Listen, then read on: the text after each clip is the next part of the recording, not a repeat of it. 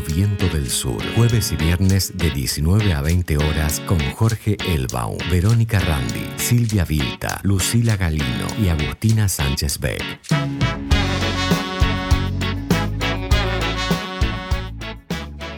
Bueno, y estamos en un programa más de Reseña Insumisa.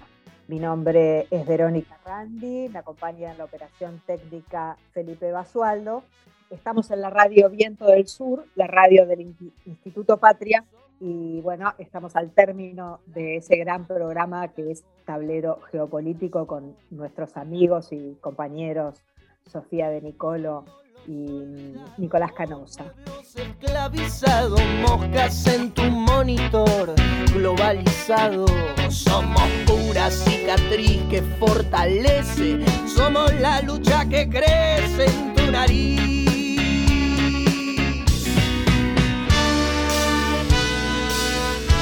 Somos la revolución.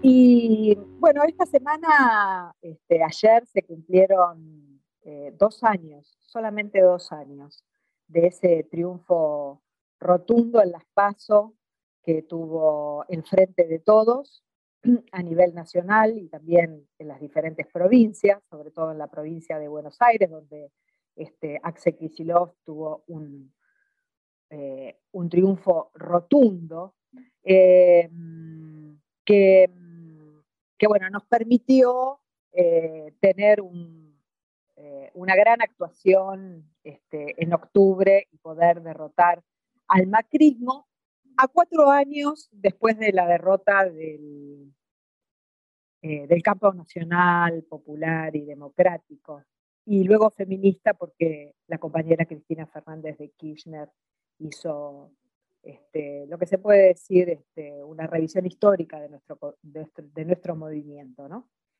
Eh, al votar, eh, eso lo dijo cuando, cuando se votó y se, se hizo la, que resultó en derrota.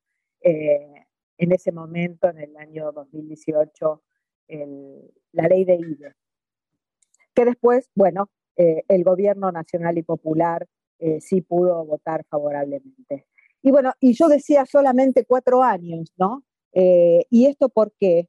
Porque no nos olvidemos ahora que venían para, para no irse nunca más, ¿no? Así decían. Y en cuatro años, este, gracias a la estrategia de nuestra conductora, eh, el, campo nacional y popular pudo ofrecer a la ciudadanía una opción. Eh, y eso, bueno, obviamente con un gran gesto de nuestra presidenta, que fue hacer una lista de unidad y proponer a Alberto Fernández como presidente y ella ser vicepresidenta, ¿no?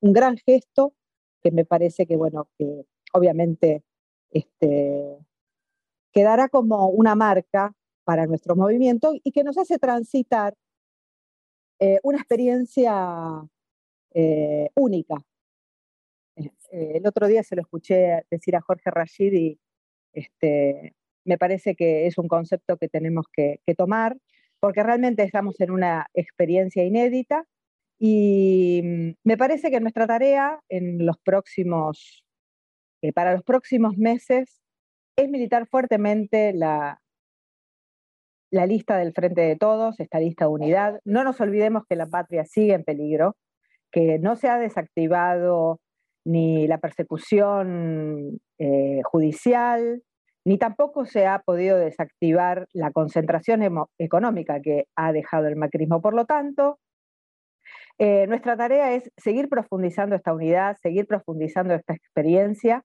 y que las PASO nos encuentren muy unidos eh, y que podamos tener realmente un, un, un gran despliegue en estas, en estas, eh, en estas elecciones, porque bueno, sufrimos la pandemia, yo decía, pasaron dos años, ¿no? Parece, en, otro punto pareciera que fuese un siglo, este, porque bueno, eso nos, ha complicado muchísimo, muchísimo. Entonces siempre en el análisis tiene que estar este, que bueno, acá está sucediendo una pandemia que todavía no ha terminado. Así que bueno, yo este, desde acá, desde este espacio de reseña insumisa, em, propongo que para este, llevar al Congreso de la Nación y al Senado de la Nación eh, un número que nos permita este, avanzar con las leyes que necesitamos. Eh, es que militemos muy fuertemente eh, la lista del Frente de Todos y que fiscalicemos, porque va a ser picante. así que bueno, vamos a tener un gran programa hoy del día jueves y ahora vamos a escuchar un poquito de música.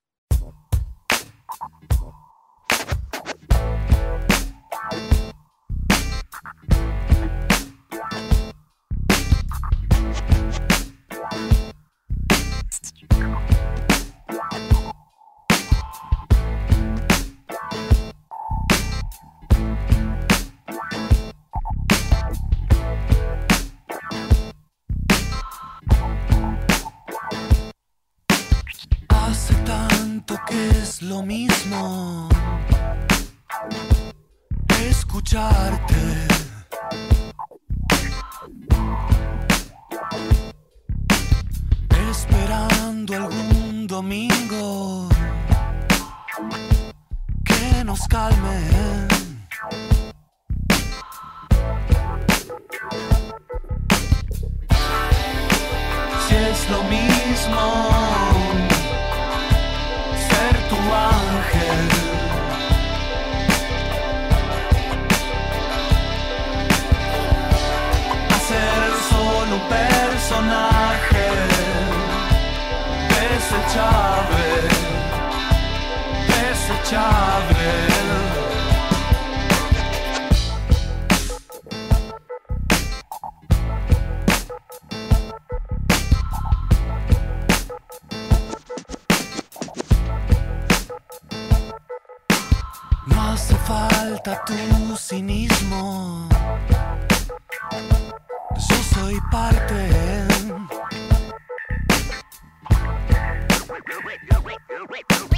Y también soy el que parte a nuevos rumbos.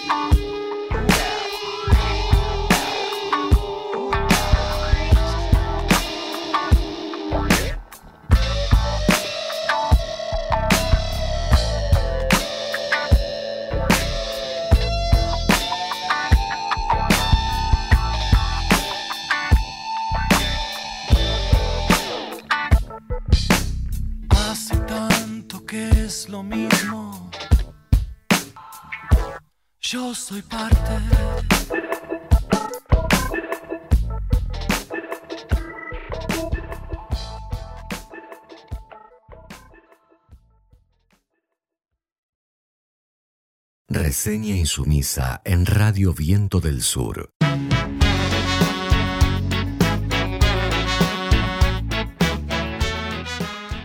La presencia de Jack Sullivan eh, la semana pasada en Buenos Aires eh, consejero eh, de seguridad del Departamento de Estado, asesor de, Biden, acompañado de integrantes de una comitiva que pasaron previamente por Brasil y que tuvieron como eje central tratar de tender puentes ante la indudable pérdida eh, de espacio de referencia que ha tenido Estados Unidos en América Latina y el Caribe en eh, los últimos años. Pérdida que se expresa claramente, sobre todo, en eh, lo que ha sucedido en Chile, que ha implicado una derrota enorme de la derecha continental. Primero, que a quien se le arrancó un, proceso constituyente que, está en curso en este momento y que eh, em, eh, deterioró la imagen del neoliberalismo eh, a nivel continental y específicamente en Chile donde nació, por un lado, y además donde tuvo este, admiradores plenos, sobre todo en las derechas este, de nuestros países, de Argentina, por ejemplo. Bueno, este proceso tiene eh, un efecto indudable sobre Colombia, donde incluso hasta se copiaron algunas temáticas, algunas lógicas simbólicas, como la primera línea eh, que apareció también en Cali, sobre todo, y en Bogotá, y que eh, tuvo su, tiene una doble expresión en Bolivia y eh, Perú. En Bolivia, obviamente, con la inmensa victoria de el MAS em, en, Bolivia, más allá de la proscripción que tuvo que sufrir eh, su anterior presidente, sus anteriores presidente y vicepresidente, y que llegó al gobierno de la mano en primera vuelta, este, de la mano de, de Arce, ¿no? ganando claramente eh, una elección que, bueno, intentaron amañar, eh, no solamente a partir de, persecuciones, represiones y proscripciones. Bueno, este, este, esto en realidad empieza a catalizarse el 24 de julio, en el aniversario del natalicio de Simón Bolívar, cuando el presidente eh, de México, Andrés Manuel López Obrador, Orador, este, mm, eh, eh, dedica un discurso muy importante en el, castillo de Chapultepec, un lugar simbólico de defensa contra la invasión de Estados Unidos en 1847, dedica ese homenaje a, Simón Bolívar a decir que la OEA ha fracasado, que América Latina necesita un organismo propio de intercambio y de integración, y le advirtió a Estados Unidos que no puede seguir con la lógica que ha desarrollado sobre Cuba en los últimos años. La realidad es que esto cambia eh, eh, lo que se suponía tres años atrás, que implicaba el grupo de, Lima, de Lima eh, liderado por Bolsonaro, Macri este, y Duque de Colombia, y que ahora justamente tiene una, realidad que de alguna manera es contraria a esa, a esa lógica. Eh, y además aparece el año que viene dos elecciones clave, este, una en Brasil eh, y otra en Colombia, donde tanto Lula como Petro pueden constituirse en eh, nuevos referentes este, presidenciales en la región, cosa que ahondaría mucho más las preocupaciones del Departamento de Estado. Bueno, bien, han venido para tratar de mostrar unas supuestas diferencias este, con el trumpismo, que eran más brutales, ¿no? Eh, pero sin cambiar la política, ¿no? cambiar la forma sin cambiar la política, lo que en la tradición más académica se llama gatopardismo, ¿no? Este, de alguna manera eh, tratar de evitar eh, que es perder los puentes de contacto y de contaminación este, que, tóxica que han impactado sobre, sobre América Latina. La realidad es que fue eh, eh, recibirlos per se eh, no implica nada, lo que han este, pedido han hecho eje en algunas cosas que, son fáciles este, de alguna manera coincidir, que tienen que ver con el cambio climático, preocupación de los demócratas que no, que no lo era de los republicanos.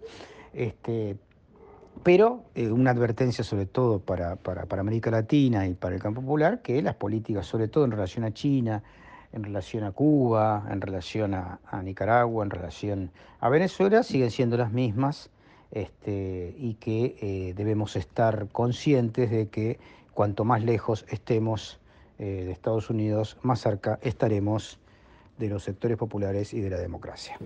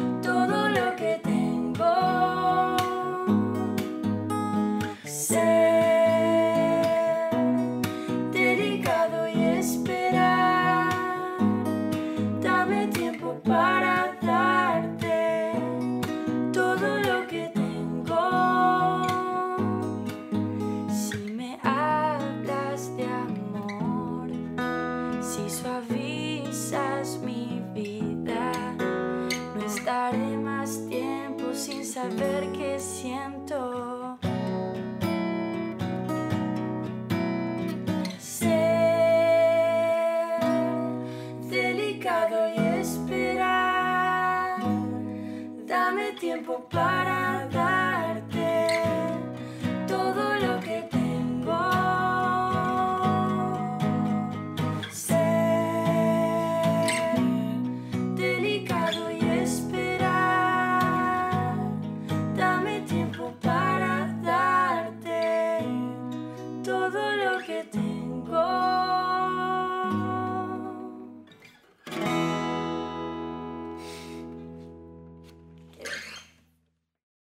Reseña insumisa en Radio Viento del Sur.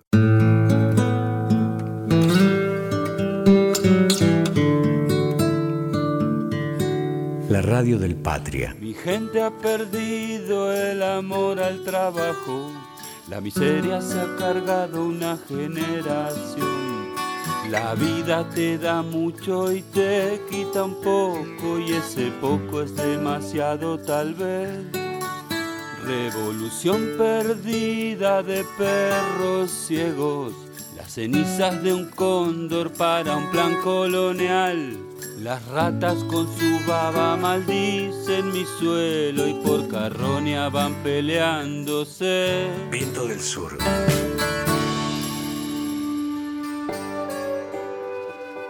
Hola, Vero. Buenas noches, buenas noches a, vos y a, toda la audiencia de, esta radio, la radio Viento del Sur del Instituto Patria. Qué buenas semanas que estamos eh, pasando con todos los anuncios que mm, el gobierno nacional está realizando en materia de políticas orientadas a los jóvenes, a las jóvenes. Nos parece de mucha relevancia poder destacar en este espacio porque mm, el territorio bonaerense particularmente nos está mostrando a mm, nuestras juventudes llevando adelante sus vidas en medio de un contexto que la pandemia lo volvió bastante desfavorable en términos del el acceso sobre todo a las oportunidades de estudio, a las oportunidades de trabajo y entonces que desde el gobierno nacional se empiecen a anunciar los diferentes planes y programas que están orientados a este sector que mm, viene ya siendo eh, bastante castigado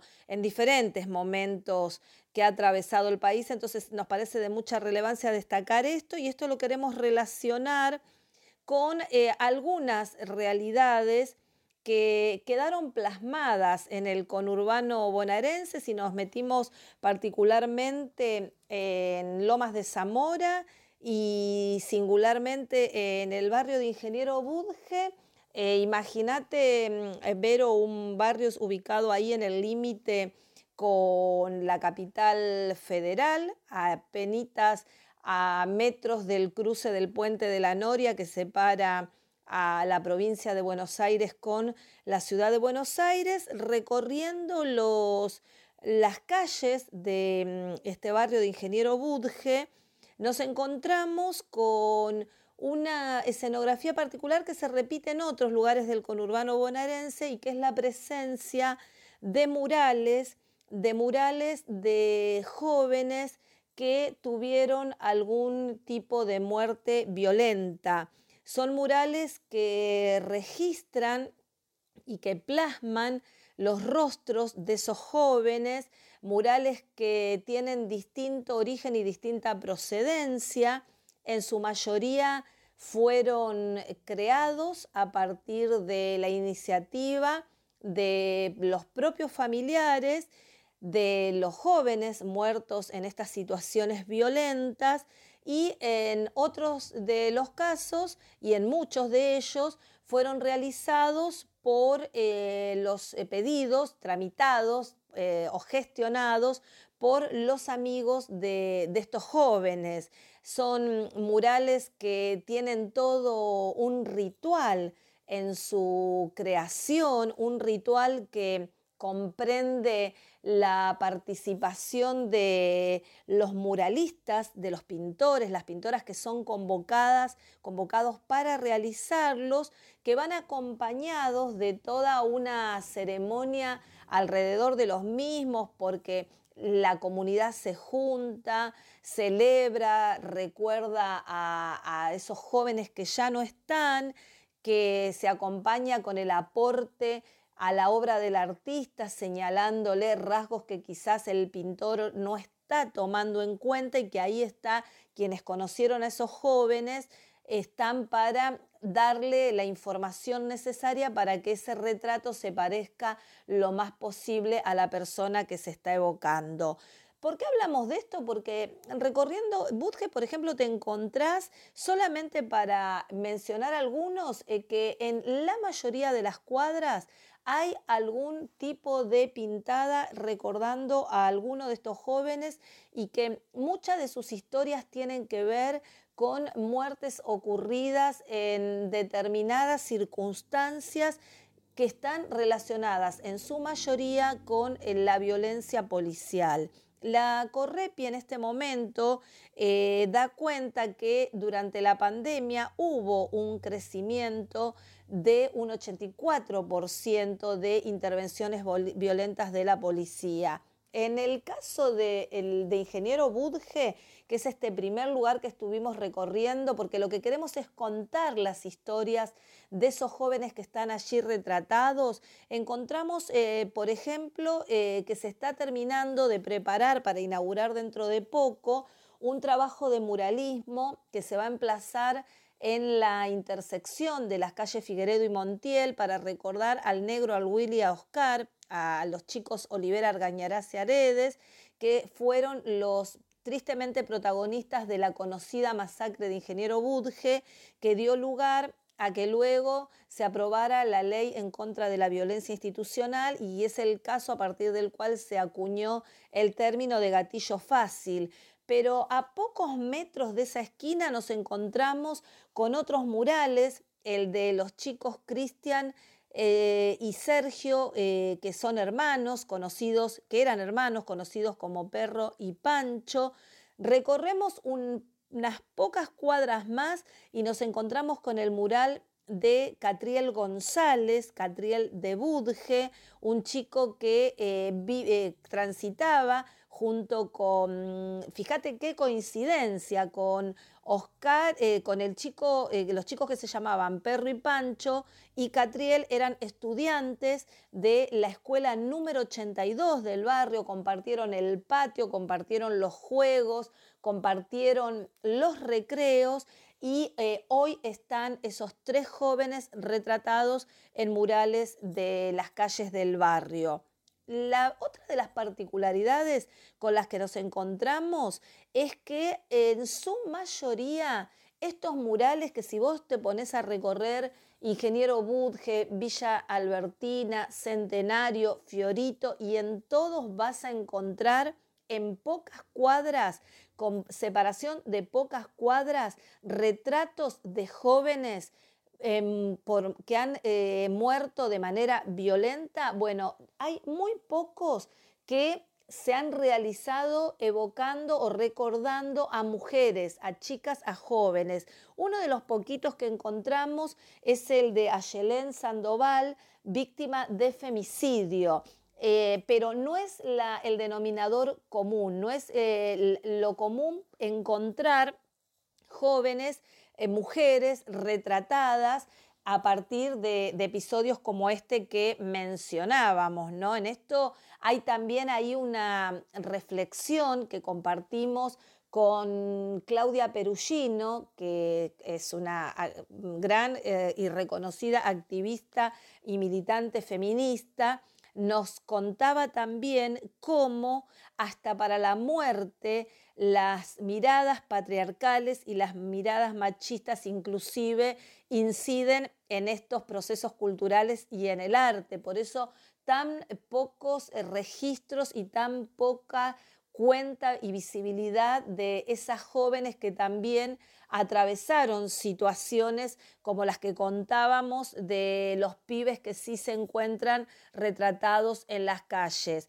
Hoy queremos hacer una primera introducción y apelar a esto, a apelar poder mirar y poder hacer, como decimos siempre, hacer historia, porque es la historia la que nos permite ir transformando las comunidades. Entonces, que hoy desde el Estado nacional, en articulación con los estados provinciales y municipales, se lleven adelante políticas activas orientadas a las juventudes van a contribuir seguramente de una gran manera para que yo no tengamos que recorrer las calles de los barrios viendo a los pibes registrados en las paredes, en un mural, en eso que podemos decir un sur paredón, muerte y después, sino que podamos tener a los jóvenes participando socialmente y activamente de la educación y del trabajo.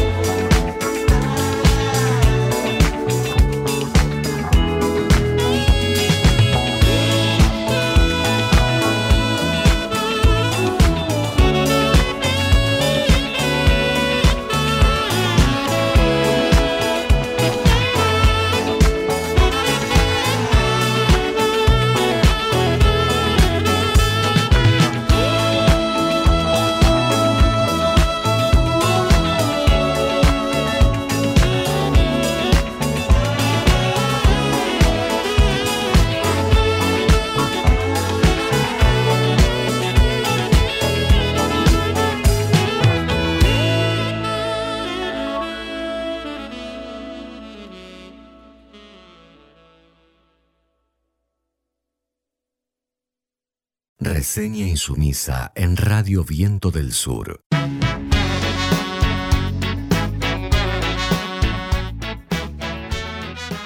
Bueno, y estamos con nuestra compañera de Córdoba, Mariana Maya Cáceres. ¿Cómo estás, Mariana? Que nos va a traer los Hola, temas Vero. de género y feminismos. Género, feminismo y hoy vamos a hablar un poco de violencia política de género, ¿no? Porque venimos transitando estas semanas mucho eh, sobre esto que tiene que ver con Florencia Peña y con este eh, mundo de la política que de pronto se ve expuesta eh, en la televisión. Recién escuchaba un poco cuando empezaba el programa lo que vos venías diciendo de cuál era el análisis político y digo, nos sorprende que saquen a estos dos jugadores tan bizarros como Iglesias y Wolf para instalar una agenda política de que ellos pretenden de fiestas sexuales en la residencia de Olivos, en la presidencial de Olivos. Digo, porque saben que hay un porcentaje de la población que consume ese tipo de información basura y que la asume como real, la reproduce. Y bueno, por ahí lo que nosotros tenemos que tener en cuenta, que es lo que vos decías, es el efecto electoral que esto tiene. Eh, si Macri ganó en el 2015 con una diferencia del 2,8 y Vidal del 4,4, es fácil deducir por qué les interesa instalar este tipo de, de- de formación, ba- Claro. Obviamente ellos no pueden mostrar nada de, de lo que hicieron, tienen que ocultarse. Entonces lo que No, no, tienen las que hacer orgías ahora, son imaginarias. Las orgías son imaginarias a partir de los registros de Olivos.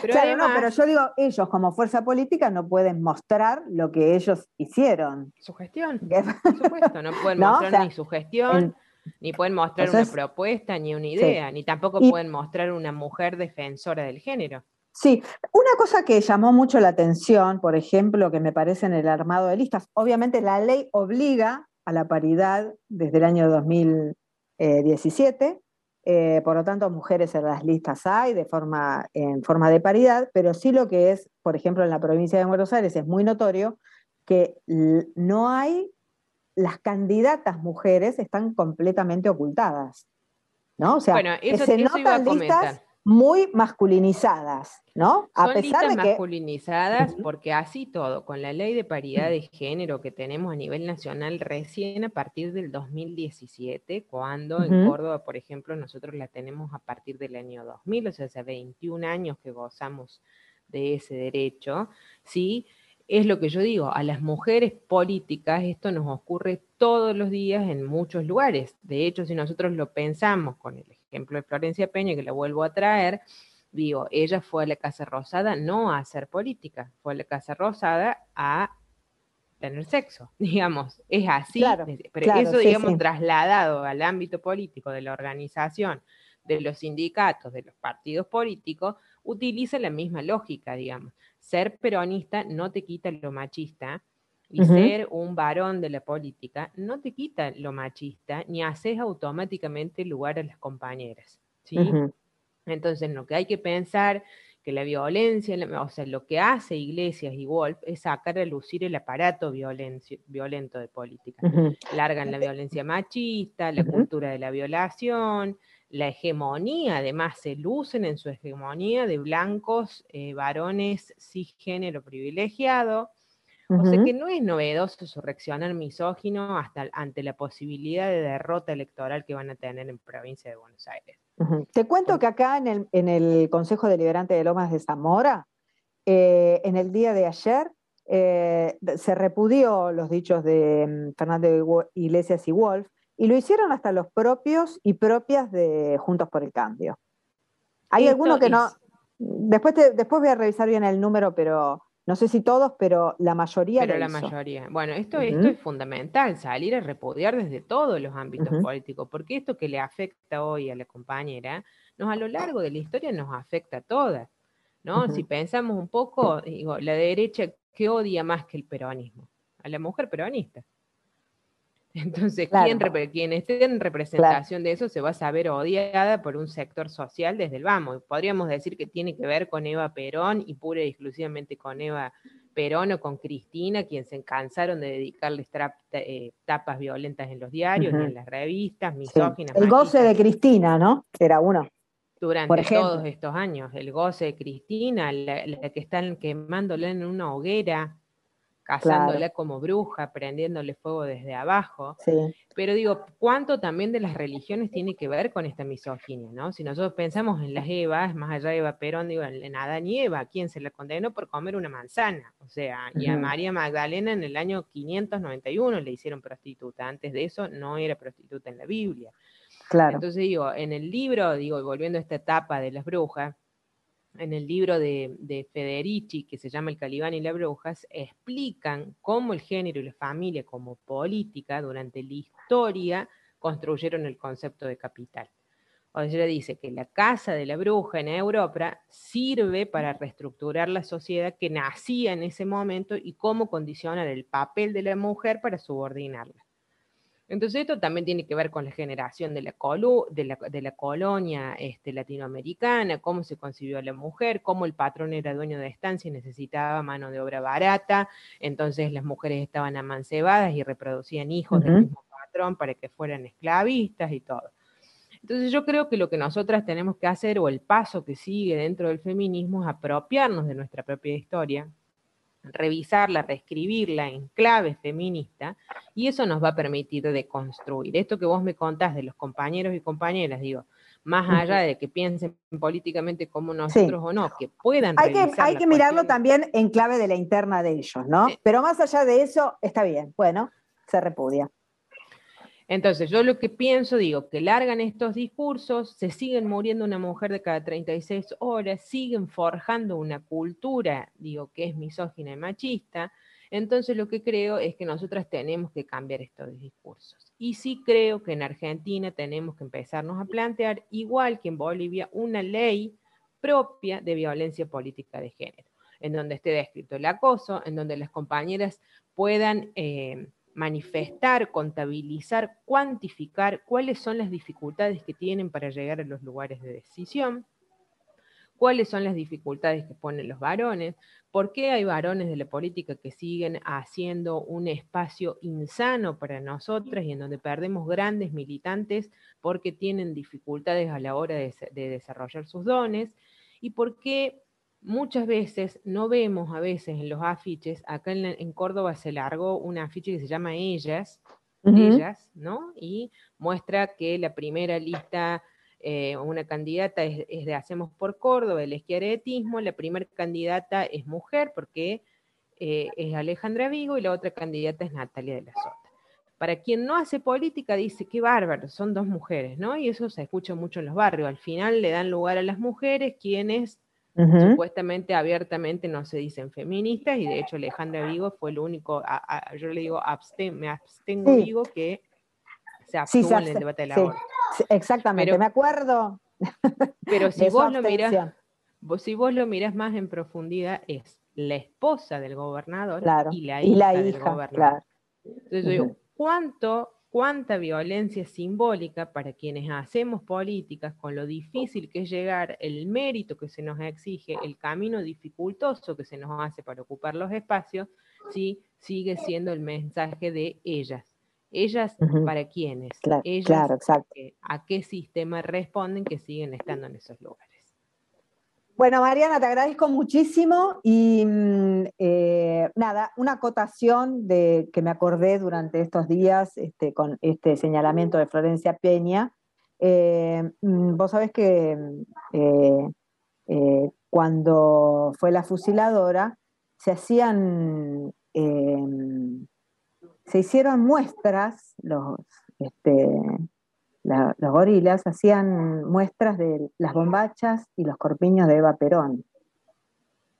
La sexualizaban. Eh, claro, exacto. Este, mostrar este, su, este, su ropa interior, ¿no? esto, esto, de, esto de cosificarla y, y justamente hacer este, y yo decía, fíjate vos, que durante lo que vivimos durante el, macrismo, que en realidad eh, se hizo más hincapié en el tema de ver las cajas, eh, las cajas de seguridad, el dinero enterrado, ¿no? Se hizo más una, una este, toda una, fascinación con el tema del dinero, eh, el dinero oculto, y en ese momento, o sea, pensando en lo que había sucedido antes, donde se mostraba más el tema de la sexualidad, eso del dinero, ¿no?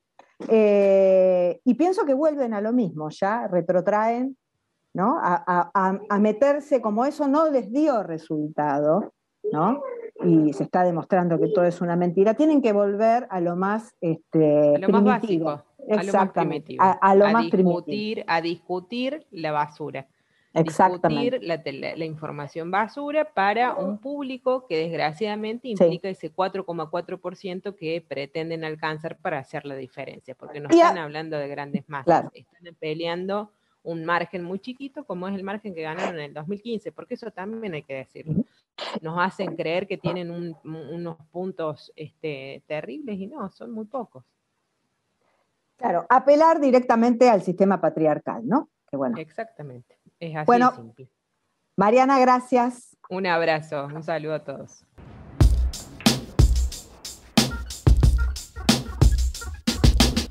Just to be stronger than me. You've been here seven years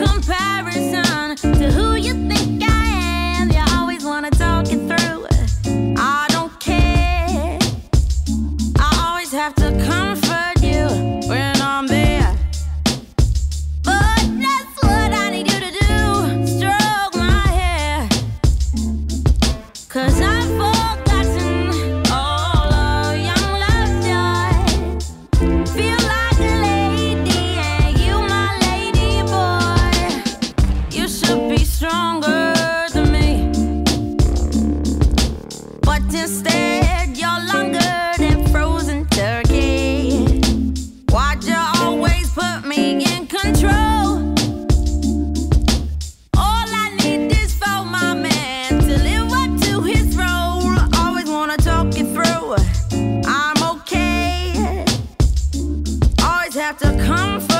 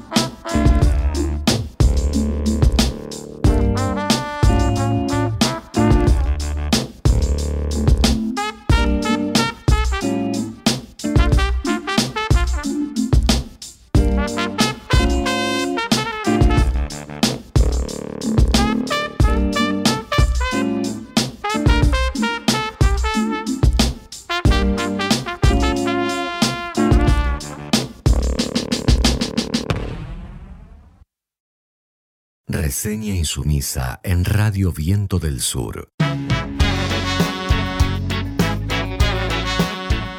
Bueno, y nos despedimos este, de Reseña Insumisa. Eh, nos reencontraremos en el próximo programa del día viernes. No se olviden que este programa repite el viernes a las 10 horas. Somos bichos paganos, latinoamericanos, la fermentación del tirano.